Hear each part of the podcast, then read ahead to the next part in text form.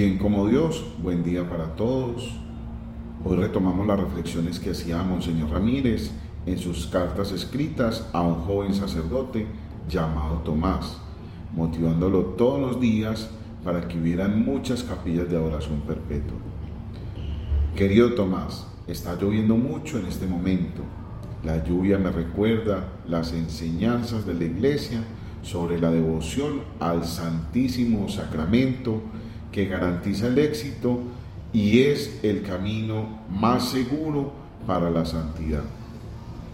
El Papa Pablo VI dice que la forma más eficaz para crecer en santidad es el tiempo que se pasa con Jesús en el Santísimo Sacramento, en el Mysterium Fidei.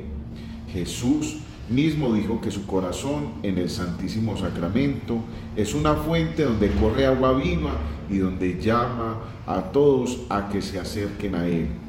Juan 7:38. Cada vez que nos acercamos a Jesús, Él nos santifica. Él es un hombre súper amoroso. Cada momento en su presencia acrecienta nuestra amistad con Él.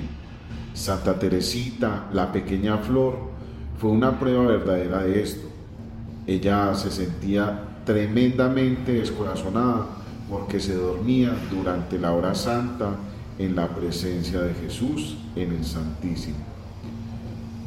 Desde su ingreso al convento carmelita para dedicarse a la oración y a la vida contemplativa, estuvo tentada de salirse porque pensaba que era un fracaso total. Fue entonces cuando se le apareció Jesús y le preguntó si se acordaba lo que su padre le decía cuando era pequeña y se dormía en su falda.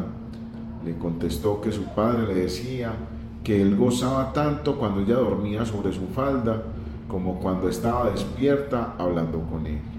Eso es lo que nosotros sentimos con nuestros hijos. Entonces Jesús le explicó, lo mismo pasa contigo. Santa Teresita murió a los 24 años de edad y se le conoce como la más grande santa del siglo XX. Aunque cuando se dormía en la capilla, ella iba creciendo en santidad. La santidad es la segunda gracia que recibimos. Y así como no podría salir ahora bajo la lluvia torrencial sin escaparse, tampoco se puede estar en la presencia del Santísimo Sacramento sin empaparse espiritualmente y crecer en la misma vida y en la santidad del Señor. Por eso muchachos, por esto la escritura dice, vendrá a nosotros como la lluvia tardía que rige la tierra. Oseas 6.3. Fraternalmente, con su amor eucarístico, Monseñor Ramírez. Es una reflexión que tenemos que tener muy presentes porque cada momento que pasemos frente al Santísimo, quedaremos cubiertos con el amor como aquella lluvia que cae en las tardes frías, que nos refrescan y que no podemos escaparnos de ella, quedaremos totalmente empapados como nos lo explica Monseñor Ramírez.